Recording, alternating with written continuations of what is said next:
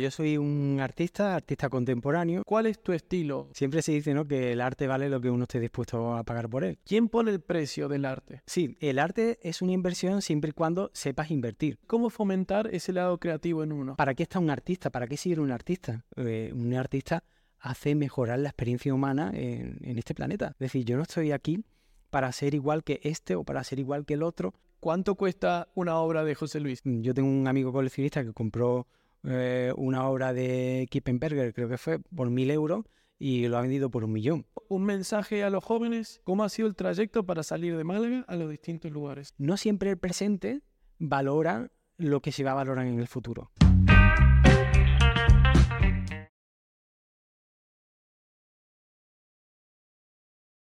Buenas, buenas, hoy estamos en un nuevo episodio del podcast de Andy. Antes de empezar, quería agradeceros a todos, como siempre, por bueno, suscribirse, comentar, darle me gusta e invitarlos a seguir haciendo para que crezca el canal. Hoy estamos en un episodio muy increíble, como puedes ver aquí, un nuevo escenario. Hoy estamos con José Luis Puché. Bienvenido. Muchas gracias. Bueno, José Luis, ¿quién es José Luis Puché, el que tengo aquí presente? Eh, bueno, yo soy un artista, artista contemporáneo, eh, que empezó siendo muy joven. Eh, prácticamente desde niño, ¿no? Que me di cuenta de que mm, el arte, mm, no sé, tenía una llamada especial, ¿no? A través del arte eh, y, era como algo sumamente atractivo para mí. Eh, el, hecho de poder ir a, ver exposiciones como artistas que yo admiraba, como por ejemplo Velázquez, Goya. ya después se introdujeron otro tipo de, de artistas, ¿no? Más adelante como Miguel Ángel, Bernini, que eh, fueron de mi interés cuando comencé a estudiar historia del arte, porque no hice bellas artes, sino historia del arte. Entonces, eh, a partir de ahí, digamos que eh, se forma para mí la teoría del arte, ¿no? Es algo que, fíjate que yo me pensaba que iba a ser como un hándicap para mí porque nunca había estudiado la praxis del arte, el, ejercicio como tal. Pero al final me vino muy bien porque el ejercicio del arte yo lo fui practicando desde niño de una manera sumamente autodidacta. Eh, cosa que al final he terminado agradeciendo, porque me ha hecho sentir como más libre, ¿sabes? En cierto sentido. El hecho de no estar atado a las enseñanzas de un maestro, ¿no? Eh, me hizo ser sumamente inquieto a la hora de mirar las exposiciones desde un punto de vista eh, muy analítico ¿no? y, muy descriptivo. entonces ya después todo eso se sumó a la teoría que había aprendido de la teoría, o sea, de la historia del arte, eh, y, entonces se produjo como el, la simbiosis perfecta para mí eh, a la hora de, fraguarse, digamos, lo que es la figura del artista. Qué bueno, en una de las entrevistas que te han hecho dices tú que vas a los museos y apuntas hasta con qué papel han hecho eso. Sí. Esa es tu parte autodidacta. ¿Por qué hacías todo eso? Bueno, pues porque eh, cuando yo veía un cuadro siempre me, me preguntaba muchas cosas, ¿no? Eh, y, esa es eh, una de las cosas que, que ha desaprendido el público, ¿no? Que, que, tiene miedo incluso a enfrentarse a determinadas exposiciones, sobre todo de arte contemporáneo, ¿no? Porque tiene miedo a, a, no saber siquiera qué preguntarse, ¿no? Eh, cuando solamente hay que dejarse llevar. Es decir, es, ve un cuadro, analízalo, mm, pregúntate cosas que vas a encontrar ahí mismo, ahí están las respuestas, solo tienes que buscarlas, ¿no? Y encontrarlas. Eh, entonces, eh, para mí, eh, claro, mm, yo cuando veía un cuadro me preguntaba desde cómo se ha hecho, qué puede significar o qué significado tiene para mí. Es decir, muchas veces los cuadros no tienen una verdad absoluta, sino tiene la verdad que uno quiera encontrar en él. eso es, digamos, una cosa que es súper democrática dentro del arte, el poder llevarte tu, tu propia verdad y que nadie te dicte cuál es. Entonces yo siempre he sido muy reacio a usar audioguías y tal, porque al final eh, te estás quitando parte de, tu entrenamiento a, la hora de, bueno, entrenamiento y disfrute de, enfrentarte a un cuadro, ¿no? Entonces, claro, cuando yo era niño, eh, cuando me preguntaba esto, cómo se había hecho, agradecía muchísimo a los artistas el hecho de que hubiesen descrito formalmente eh, cómo estaba hecho el cuadro, es decir, cuál es el papel que han utilizado o el tipo de lienzo o la pintura que han utilizado o mm, es decir, muchas veces los artistas dicen técnica mixta, ¿no? Claro, en la técnica mixta vale todo. O sea, puede haber, de, yo, yo que sé, desde clara de huevo hasta pigmentos o cualquier otro tipo de material, ¿no?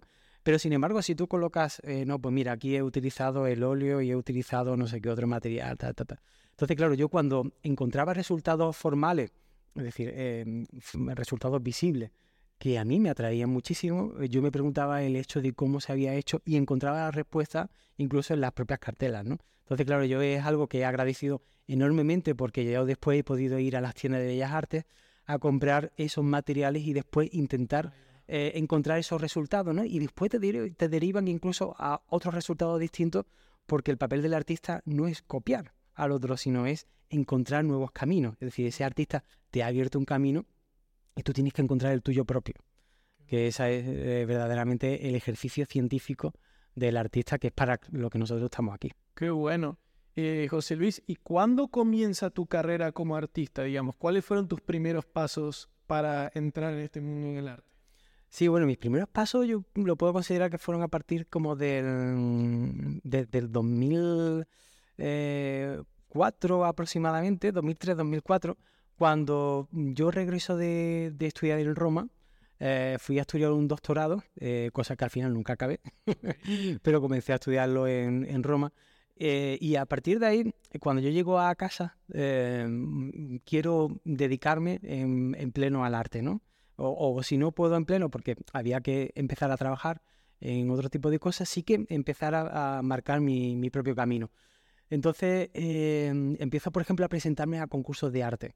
Y, oye, mira qué bien que, empiezo a ganarlo, empiezo a ganar mis primeros premios, ¿no? Entonces todo ello te da como una especie de, de crédito, ¿no? Y también un empuje personal porque dices, hostia, mm, eh, puedo, puedo aportar, ¿no? Puedo hacer algo realmente interesante y, ojalá este sea también un medio que me, que me proporcione el vivir de esto, ¿no?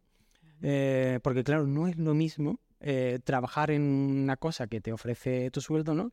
Que dedicarte en pleno al ejercicio artístico, porque al final te das cuenta de que el artista no es artista ocho horas al día, es artista 24 horas al día. Te levantas eh, pensando en el cuadro y te acuestas pensando en el cuadro. Entonces, claro, si trabajas en otra cosa, eso no te lo va a proporcionar eh, en la vida. O sea, porque yo he experimentado, eh, he tenido uno, dos trabajos al mismo tiempo y al mismo tiempo intentar, y claro, es muy, muy complicado. puedes comenzar así, pero después, a largo plazo o a medio, te tienes que encontrar a ti solo como, como artista e incluso sufrir que de vez en cuando tampoco está mal. Vale, wow, ahí has contado tantas cosas que tengo varias preguntas. Primera, entonces tú, 24 horas es como un emprendimiento, ¿no? Tú estás 24 horas pensando en ello y siempre generando. Tú vienes aquí al estudio y desde el primer momento empiezas a crear, crear, creas 20.000 cuadros hasta que sale el que te gusta o, lo haces todo por encargo. ¿Cómo es un día tuyo? Sí, mira, yo normalmente llego al estudio sobre las 9 de la mañana aproximadamente, pero no puedo llegar al estudio y ponerme a pintar de inmediato. Eh, hay como un proceso de concentración que es un proceso natural. Es decir, no es algo impostado ni nada, sino me tomo mi café, mm, si puedo leo algo eh, y demás. Eh, y procuro sentarme aquí fuera en la terraza que, tengo unas vistas maravillosas y eso me ayuda. Ahora no tanto en verano porque hace muchísimo calor, ¿no? Pero en invierno ahí me siento, me siento con mi mujer, hablamos y demás. Y después cuando ya me siento listo, pues eh, me, pongo a... como en tu zona. Sí, eh, me pongo frente al papel y me pongo a, dibujar eh, y, ahí comienza, digamos, el, apartado de la praxis, ¿no? como tal. Pero ¿cómo funcionamos? nosotros antes funcionábamos, digamos, con lo que es el sistema actual del arte, ¿no? El sistema... algo que no ha ocurrido en toda la historia del arte, ¿no? Mm, que, que se ha profesionalizado eh, hacia, hacia el extremo, ¿no? Eh, porque claro, está el papel del el galerista, el coleccionista que compra en la galería, pero después hay muchísimos lo que se llaman agentes, perdón, agentes culturales. Eh, entonces, yo antes trabajaba con galerías, pero ahora mismo actuamos más por libre, porque empezamos a sentir que, que, que, nos encorsetaban demasiado y, y que eh, únicamente aquí lo que importaba em, era el comercio del arte, ¿no?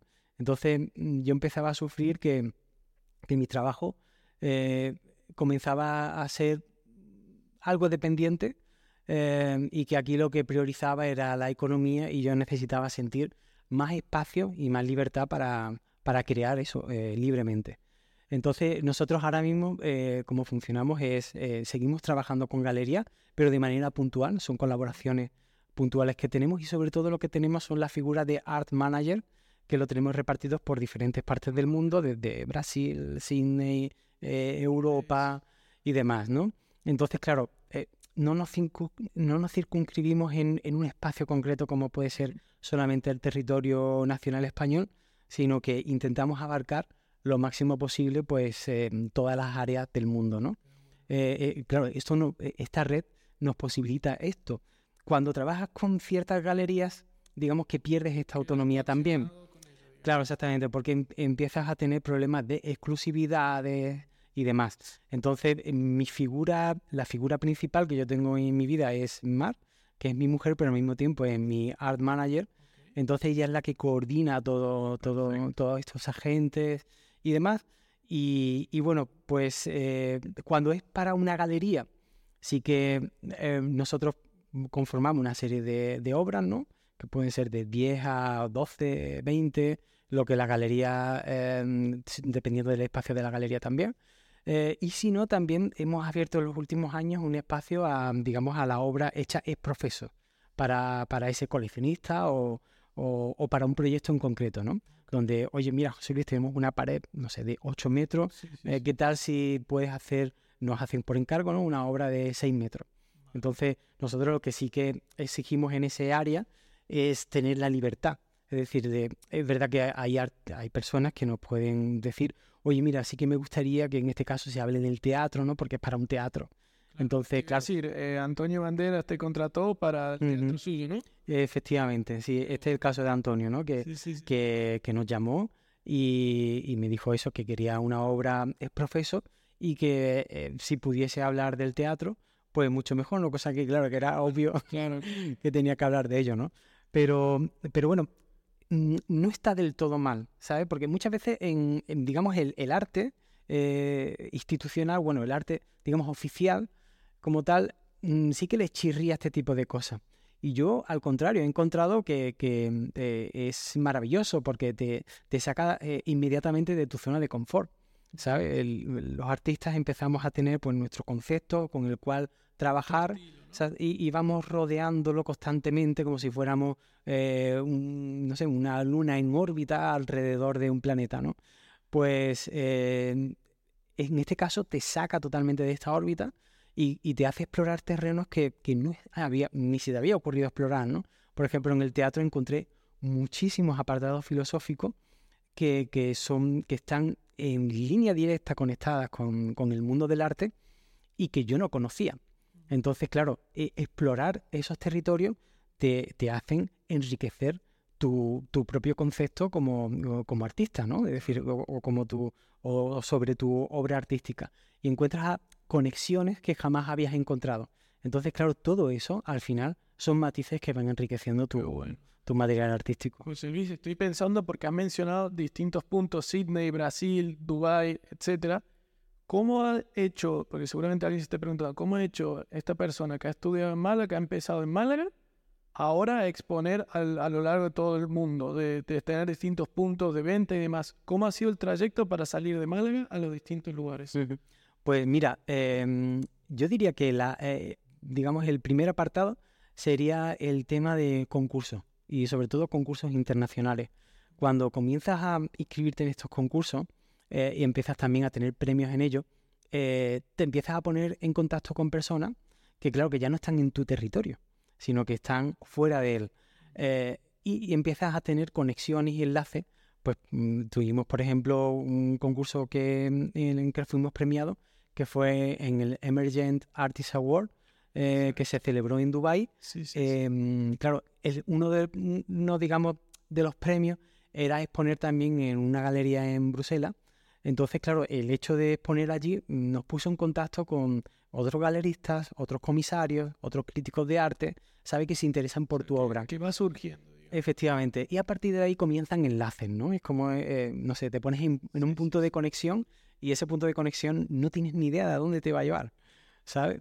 Entonces, eh, y eso es muy bueno, eso es algo muy a tener en cuenta. Después también tuvimos otro premio en, en Alemania, en otro certamen internacional, y, y, eso también nos puso en contacto con otra serie de personas, otros artistas y demás.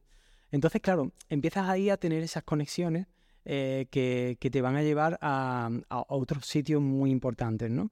Y, otro tema también importante son las redes sociales. Eh, si las trabajas bien, es decir, si las utilizas desde un punto de vista profesional, eh, es una herramienta súper valiosa, muy, muy valiosa. Porque claro, enseguida que tú cuelgas un cuadro, tú en ese momento lo estás haciendo visible al mundo entero, prácticamente. Entonces yo recuerdo cuando empezamos a, hacer, mm, mejoraba mi trabajo artístico al tiempo que también mejorábamos, digamos, nuestro posicionamiento. Em, y claro, y gente que no conocíamos de ningún lado, pues eh, nos llamaban pues desde Estados Unidos hasta Sydney. Entonces ahí empezamos a tener también esos puntos de conexión. ¿Y cuál ha sido la exposición o el lugar que más te ha gustado, te ha motivado a hacerlo? Eh, exposición que más me ha motivado a hacerla. bueno, que más te ha gustado que tú has dicho, wow, llegar aquí no lo puedo, no lo puedo creer. Sí, eh, no, sé, fíjate que, mm, no tengo ni un lugar predeterminado en la cabeza, ni tampoco un lugar mm, así, aunque bueno, por, por lejanía, por, por el tipo de galería, sí que diría en la Olsen de Sydney, sí que fue una muy buena exposición, porque fue una exposición individual. Eh, yo había colaborado previamente con ellos en una exposición em, colectiva, eh, que éramos muchos artistas de todo el mundo y demás, y, eso mm, proporcionó que al cabo del tiempo em, nosotros pues hiciésemos una exposición individual allí. Todo ello también gracias al trabajo de nuestra art manager de, de Sydney, que, bueno, que propició también ese encuentro, ¿no? Eh, pero después eh, tengo lugares muy especiales que están hechos ex profesos, ¿no? Por ejemplo, el caso que hemos comentado antes con, Antonio Banderas en el Teatro del Sojo, la verdad que fue un, trabajo muy sufrido, porque eh, lo pasé realmente mal haciendo esa pieza, básicamente por el tiempo en el que se hizo, porque se hizo casi en su totalidad en un verano súper caluroso. y lo pasé muy mal porque además los materiales reaccionaron por el, por el tipo de calor de una manera imprevista y eso me ocasionó muchos problemas eh, para poder llevar a cabo la, la pieza. Pero yo diría que, que, sí, que es un mix, ¿no? Eh, esos dos, dos sitios, tanto los lugares hechos ex profeso eh, como la galería, ¿no? Y ahora para el que no sabe mucho de arte, has mencionado que tienes distintas obras. ¿Cuál es tu estilo, José Luis? Bueno, mi estilo es un, es un estilo eh, que se, se, puede encajar dentro de, de lo figurativo, pero que intenta encontrar em, resultados eh, hasta ahora inexplorados, ¿no? Mm, yo comencé siendo un, un artista, pues, como muy mimético, es decir, casi vinculado al hiperrealismo porque entendía eh, en, ese proceso de aprendizaje del autodidacta, ¿no? Que tenías que llegar a unas cotas de virtuosismo em, pues muy altas, ¿no? Entonces, claro, cuando llegas ahí, eh, te das cuenta de que, de que lo que tú haces, eh, pues puede haber en el mundo, no sé, 100.000 personas más que lo hagan. Entonces, claro, eso no, no, no te distingue como artista, no, no, no, no te hace singular, ¿no? Te hace formar parte de, una masa, pero no, no te hace nada, eh, digamos, especial, porque yo entiendo que el papel del artista eh, es para proporcionar nuevas sensaciones. Es decir, yo no estoy aquí para ser igual que este o para ser igual que el otro eh, y, digamos, como apropiarme de ese éxito, ¿no? No, tú tienes que encontrar el tuyo propio y tu camino. Entonces, claro, eh, yo pertenezco a, una figuración que está vinculada al mundo del dibujo, eh, pero que el resultado final tiene connotaciones muy parecidas al de la pintura. entonces, mi dibujo comienza siendo un dibujo casi casi académico, ¿no? desde el punto de vista formal, pero después se destruye con el agua. eso hace que al final te quede un dibujo sumamente fluido, un dibujo muy, muy orgánico en el que el factor, digamos, sorpresa es, muy importante y donde yo le doy eh, importancia a, esa sorpresa. Es decir, tienes un dominio del, trabajo, pero siempre em, dejándote llevar por una autodefinición del, del, propio dibujo, del propio, del propio material. Exacto, ahí como que nombras como un estilo propio, una originalidad. Para un joven que quiere ser artista, que está empezando y que, como dices tú, está empezando a hacer cierto estilo, está empezando a copiarle a alguien, pero dice, yo estoy haciendo estos cuadros, me salen igual que Picasso, por decir un ejemplo, pero aún así no estoy teniendo el éxito que quiero. ¿Qué le recomiendas a tu joven para que haga, se convierta en un artista reconocido? Bueno, pues eh, en primer lugar tiene que trabajar mucho, eh, tiene que darse cuenta de sus propios errores, porque se cometen. Yo, yo, yo mismamente los cometía y darte cuenta, tener ese espíritu autocrítico y darte cuenta de que de que mm, tienes que trabajar para llevar, para llegar a algo que no haya llegado a nadie. Mm. ¿Sabes? Picasso fue Picasso eh, siendo un, artista que podía haberse dedicado perfectamente eh, dentro de un estilo decimonónico a vivir muy bien, pero muy bien, eh, pero renunció a todo eso porque sabía que el arte necesitaba otra cosa, ¿sabes? Entonces él exploró su, camino. Entonces, claro, mm, nos hizo llevar a, toda la humanidad a un lugar que antes no se había explorado. ¿sabes? Entonces, claro, ¿para qué está un artista? ¿Para qué seguir un artista? Eh, un artista hace mejorar la experiencia humana en, este planeta. Eh, es decir, ¿para quién trabaja un artista? Eh, el, artista, al fin y al cabo, trabaja para la humanidad. no trabaja ni para sí mismo, trabaja para, para, para, hacer que nuestra experiencia sea muchísimo mejor, ¿no? Entonces, claro, digamos, esa es la filosofía eh, que yo creo que, un artista debe llegar. Después, por otro lado, otra cosa muy complicada es eh, intentar saber vivir de esto.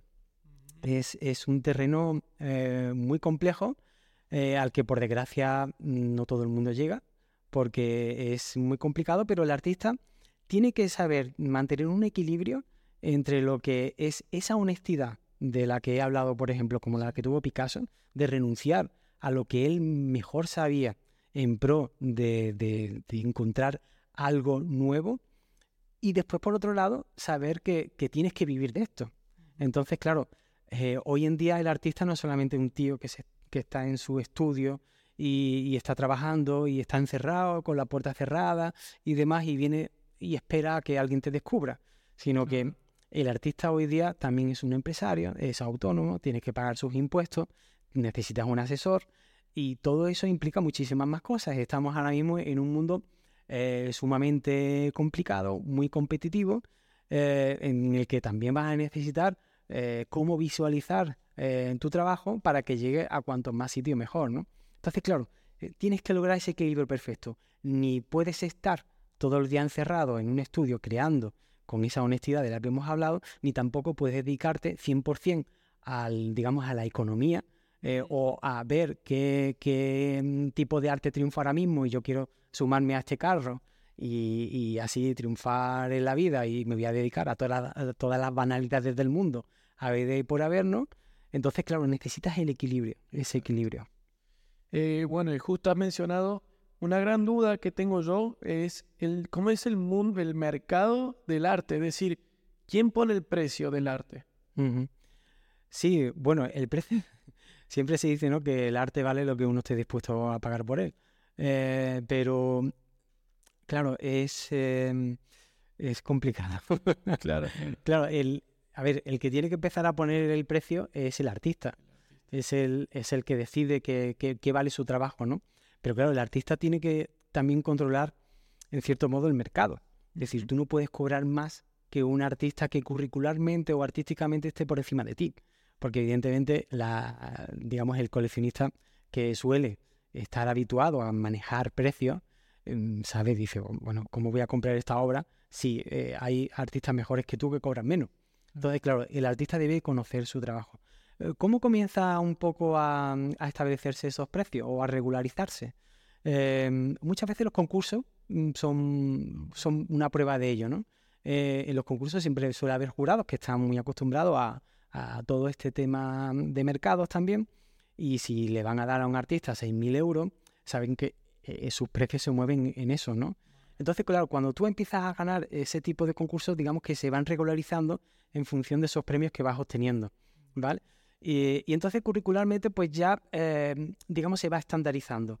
Hay una cosa que se llama, em, eh, ¿cómo se llamaba? Eh, era una proporción, ay, ¿cómo se, ¿cómo se llamaba?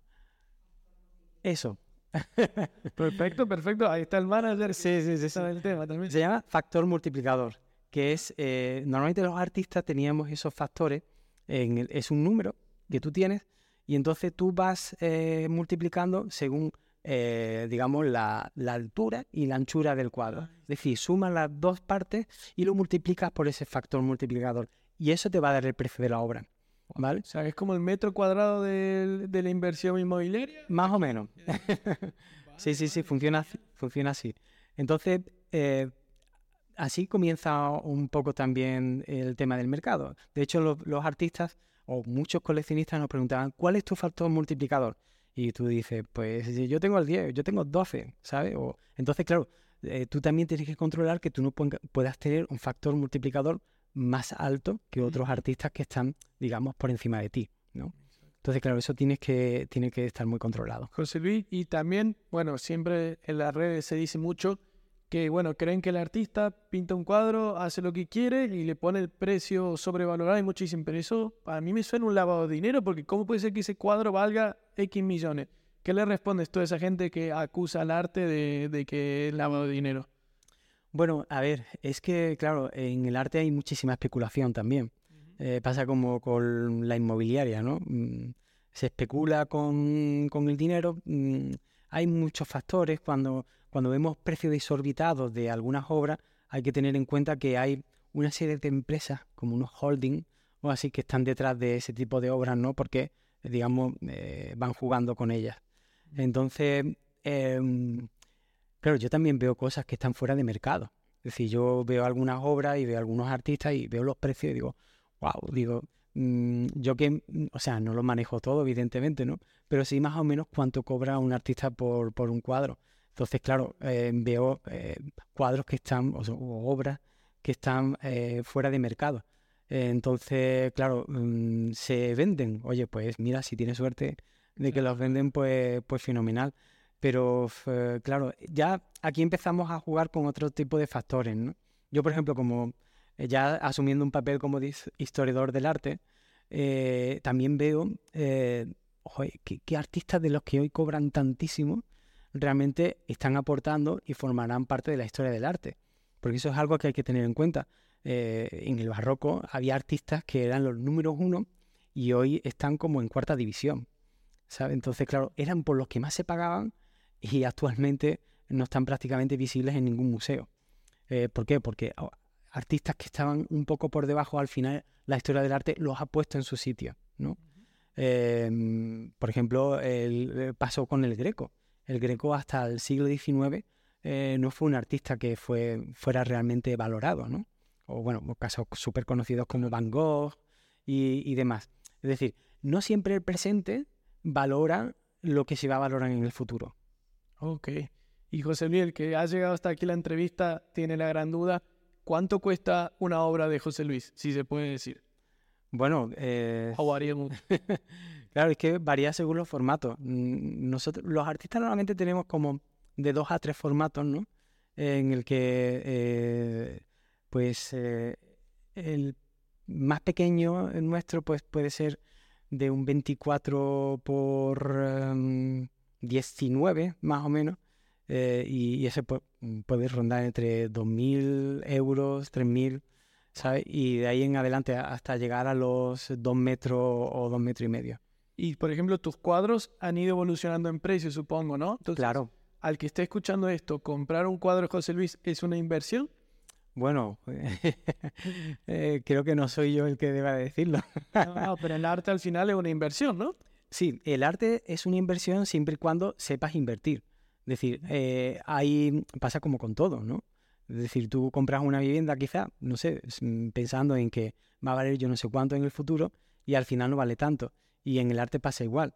Puede ser eh, que hayas comprado un cuadro de un artista que no valga nada en el presente y no sé, y a corto plazo mm, pues mm, ficha por la mejor galería del mundo y entonces se ha revalorizado, no sé, un 800%, ¿no? O puede ser que, que, que, pagues mucho por una obra de un artista y ese artista no se revalorice más. Es decir, porque llegó, lo compraste en su punto más álgido de, de valorización, ¿no? ¿Qué, ¿Qué ha pasado? Yo tengo un amigo coleccionista que compró eh, una obra de Kippenberger, creo que fue, por mil euros y lo ha vendido por un millón de euros. Entonces, claro, ¿por qué? Porque él sabiamente hace una cosa. Él dice, siempre compro a artistas jóvenes, eh, artistas que están, digamos, prácticamente en, ebullición. Entonces, claro, ahí eso sí que es una inversión, porque has comprado una obra eh, muy barata, pero previendo que sea un artista que va a tener muchísimo futuro. Y ahora, hablando de inversiones, también muchas veces se toca en las películas, las series más, el tema de las falsificaciones. ¿Cómo se trata ese tema? Eh, bueno, ¿en tus obras también has sufrido falsificaciones y demás? En mi trabajo, no. Por el momento, no. ¿Y cómo sabe, cómo hace un experto para saber el tema de las falsificaciones? Porque veo que es un proceso muy largo, ¿no? Sí, es sobre todo cuando el artista está muerto. cuando el artista está vivo, es, es más, más fácil, evidentemente, ¿no? Eh, e incluso cuando el artista está muerto, eh, la propia familia del artista siempre es una fuente muy fiable para saber si es auténtica o no es auténtica. Eh, también muchas veces lo que se utilizan para, para saber las falsificaciones es, es, una cosa, y es que nosotros los artistas somos muy maniáticos con, con, los materiales que utilizamos. Solemos ser muy fieles a nuestros materiales, ¿no? Yo, por ejemplo, siempre utilizo papel Sander Waterford, Em, porque es el papel donde más cómodo me siento, ¿no? Trabajando. El tipo de lápices que utilizo, pues siempre la misma marca. Em, entonces, claro, tengo también una manera de trabajar que es muy propia de mí. Eh, entonces es complicada de, digamos, de falsificar en este caso. Eh, pero claro, otras falsificaciones, bueno, casos muy recientes como han salido de Rothko y demás, Claro, es, más complicado de, autentificar porque, eh, claro, a no ser que eh, tú tengas un certificado, eh, claro, mm, es, más, fácil. Entonces, ¿cómo, ¿cómo, comprobarlo? Pues, pues hay que hacer análisis químico de las piezas y comprobar sobre todo eso, que sean los materiales que utilizaba previamente el artista.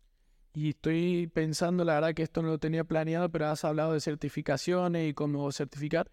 Eh, ¿Qué opinas tú, por ejemplo, de lo, de lo tecnológico, el NFT y demás, ese mundo? ¿Estás a favor, en contra? Bueno, mm, no estoy ni, ni a favor ni en contra. Eh, es que también no es un mundo que conozca demasiado. Entonces, sí que he visto que hay, hay cosas como muy banales, ¿no? Es decir, que no, no forman parte de lo que yo considero que es arte. ¿Sabe? También es verdad porque eh, tengo, eh, no sé si es por defecto de formación, que me enseñaron en la facultad a valorar la, verdad y, la honestidad en, el arte y en el artista. Eh, que claro que eso hoy, hoy por desgracia está mm, muy poco valorado en el arte. Es decir, la originalidad, eh, la verdad, es una pena, pero eh, vivimos en, un momento donde eh, todo es en pro de la masificación, de la copia sobre la copia. también es verdad que vivimos en, esa sociedad que dice Hand, la sociedad del cansancio, ¿no? Nos aburrimos muy fácilmente, estamos pronosticados para aburrirnos, entonces admitimos la copia como algo sumamente novedoso y nos cuesta muchísimo trabajo el experimentar cosas nuevas. Entonces, claro, he visto cosas muy, mm, digamos, de dudosa calidad en esto de los NFT, pero también, por contra, he visto cosas que son interesantes. Entonces, claro, no sabemos qué trayectoria va a tener todo esto, pero sabemos que de momento está aquí y, bueno, y, y, vamos a ver qué tal, ¿no? Vamos a ver qué tal. Y has hablado ahí un poco del tema de la sociedad y el tema del arte. ¿Qué motivarías tú a que la sociedad, por ejemplo, en la sociedad española, debería hacer para fomentar el arte? Sí. Em, pues por lo pronto yo creo que podría enseñar en las escuelas a, a parar, a pararse y observar, porque vivimos en un mundo de una velocidad abrumadora, eh, donde yo creo que nosotros, por ejemplo, los artistas que nos dedicamos a pintar cuadros, estamos haciendo, no sé, como una cosa eh, sumamente romántica. Es un ejercicio romántico porque eh, estamos viendo que la sociedad avanza a un ritmo vertiginoso, mm, que no nos paramos a pensar y sin embargo el, el artista lo que propone es quieto, ¿no? mírame, analízame, explórame, satisfácete, ¿no?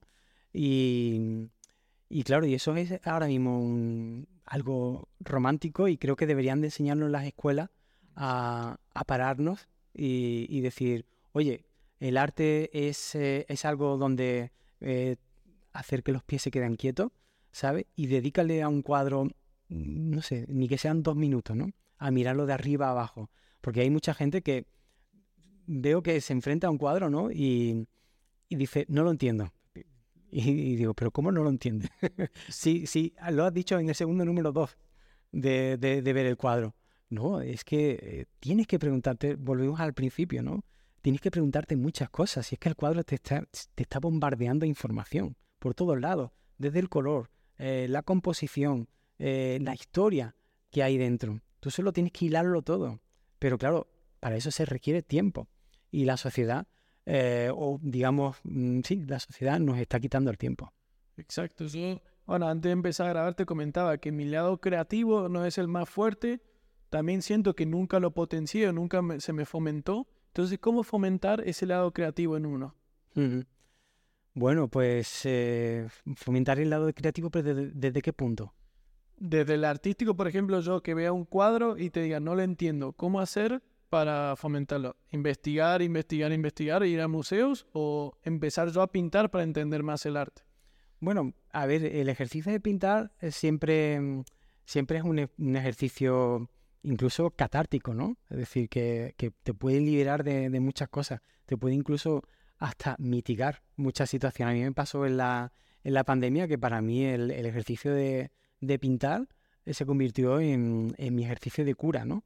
Eh, pero, claro, mira, hay que ir a ver muchas exposiciones. Mm, además, muy variadas, es decir, sin miedo. Desde una exposición de pintura hasta, ¿por qué no, una exposición conceptual? ¿no? De que nada más que haya un hilo colgando y preguntémonos por qué ese hilo, ¿no? ¿A qué me lleva el, hilo? Yo, por ejemplo, he utilizado incluso eh, en obras mías instalativas eh, hilos, ¿no? Y además eran hilos de distintos grises y la gente, pero el hilo no lo entiendo. Y digo, pues si te fijas, es, la misma gama cromática que tiene el grafito, ¿sabes? Desde el H hasta el D más extremo. Digo, ¿no ves que las connotaciones del dibujo siguen palpables incluso con otros materiales? ¿Sabes? Es decir, es, fácil de, ver, no es tan complicado. Entonces, claro, posiblemente lo que he dicho antes de en las escuelas enseñarnos a, ver y, y, analizar, porque es algo que hemos perdido en, en nuestra sociedad. Antiguamente, cuando la sociedad era menos culta, es decir, te hablo a lo mejor de, yo qué sé, de la época medieval, el gótico y demás, la, gente no sabía leer, era una sociedad inculta, en cierto modo, pero sí sabía leer las imágenes. Es decir, cuando veían, iban a una iglesia y veían a, por ejemplo, a, un, eh, a una persona retratada eh, como monje, ¿no? Eh, con una iglesia en la mano, sabía que era un padre de la iglesia, ¿sabe? O si había una persona con flechas en el, en el costado, hincado en las piernas, sabían que era eh, un San Esteban. Entonces, em, eso se ha perdido hoy. La gente ya no sabe leer imágenes. Sí que es verdad que hemos ganado en que la gente eh, sabe leer un libro y hasta cierto punto analizar también eso que han leído, pero no saben leer las imágenes. Entonces, posiblemente tengamos que recuperar esa parte. Desarrollar eso. ¿Y quiénes fueron los artistas que te inspiraron o, que, tus artistas favoritos? Mm, pues mira, desde un primer, desde que era niño, eh, Velázquez. Velázquez fue eh, uno de mis artistas favoritos. Y, eh, y, yo recuerdo cuando yo estudiaba, bueno, cuando estudiaba en el colegio, mi profesor de dibujo no era, no era dibujante, sino que era mi profesor que me daba ciencias naturales o la persona que me daba eh, ciencias sociales, eh, claro, nos daban láminas y copiábamos y ya está. Y que copiara quien pudiera copiar y quien no, bueno, pues hiciera lo que pudiera, ¿no? Pero yo recuerdo que, llegaba un punto en el que para mí, mm, no sé, con ocho años o así, eh, digamos, me aburría ese tipo de dibujo. Entonces, a lo mejor mi madre me compraba un catálogo de Velázquez y demás, y, a mí me gustaba copiar a Velázquez. Entonces fue para mí como un bálsamo, ¿no? Porque ya dejaba de, copiar las láminas estas típicas que venían en cuadernillos y empezaba a eh, copiar eh, obras de Velázquez o incluso Goya o Picasso. Entonces todo eso me estimuló muchísimo y ya después con el tiempo, evidentemente, eh, vienen otro tipo de artistas porque tienen otro tipo de inquietudes, ¿no? Y bueno, en su momento también eh, me inspiró muchísimo y aprendí muchísimo de Bernini, Borromini, Caravaggio, por ejemplo, Miguel Ángel, ¿no? Y hoy artistas pues como Víctor Mann, Luke Twimans, en fin, y otro tipo de artistas contemporáneos muy, muy buenos. Te iba a consultar, ¿y artistas actuales con cuál te gustaría hacer una colaboración? Ah, pues mira, eh, yo tenía un, artista al que amaba y amo muchísimo, que se llama Marcel Van Iden, y, y, tuve la suerte de que un día me contactó por redes sociales, eh, mm, porque venía a Málaga a una exposición, y claro, y, para mí fue como, wow, me ha escrito Marcel Van Iden, ¿no? Porque lo admiro muchísimo. Y, y, con él me encantaría, me encantaría poder hacer, aunque sea una exposición colectiva y demás, porque es una persona realmente admirable. Y además, eh, esto no pasa con todos los artistas, ¿eh? porque muchas veces conoces al artista y te gusta el artista, pero la persona no tanto, ¿no? pero con Marcel Van Iden sí, sí me llevo las dos cosas, o sea, una muy buena persona y también un excelente artista. Qué bueno.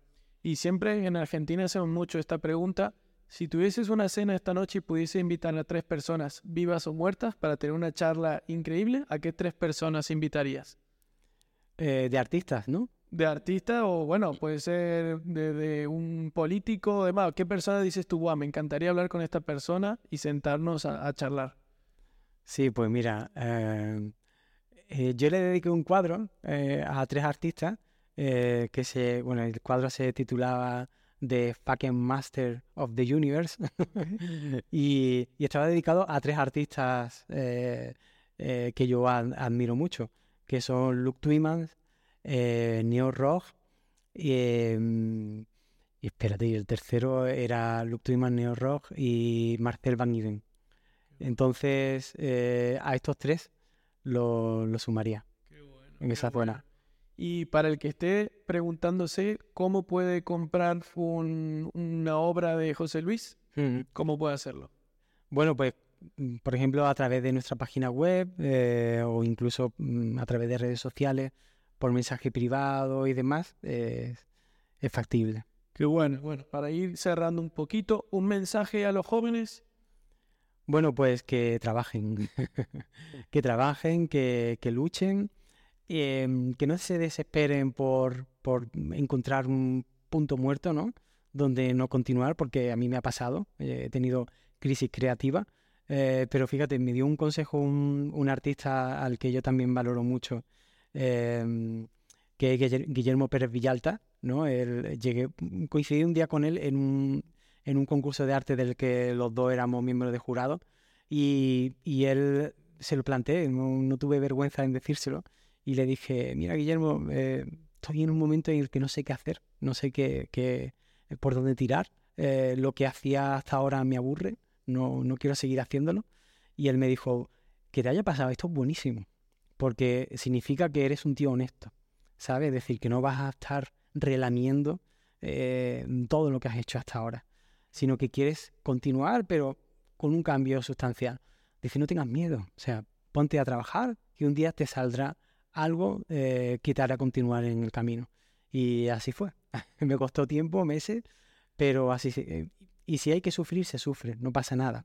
Eh, esto es así. Eh, no es un bálsamo de agua o de aceite en el que vayamos a vernos reflejados súper nítidamente, sino que muchas veces van a llegar ondas en el que no nos veamos bien, ¿no?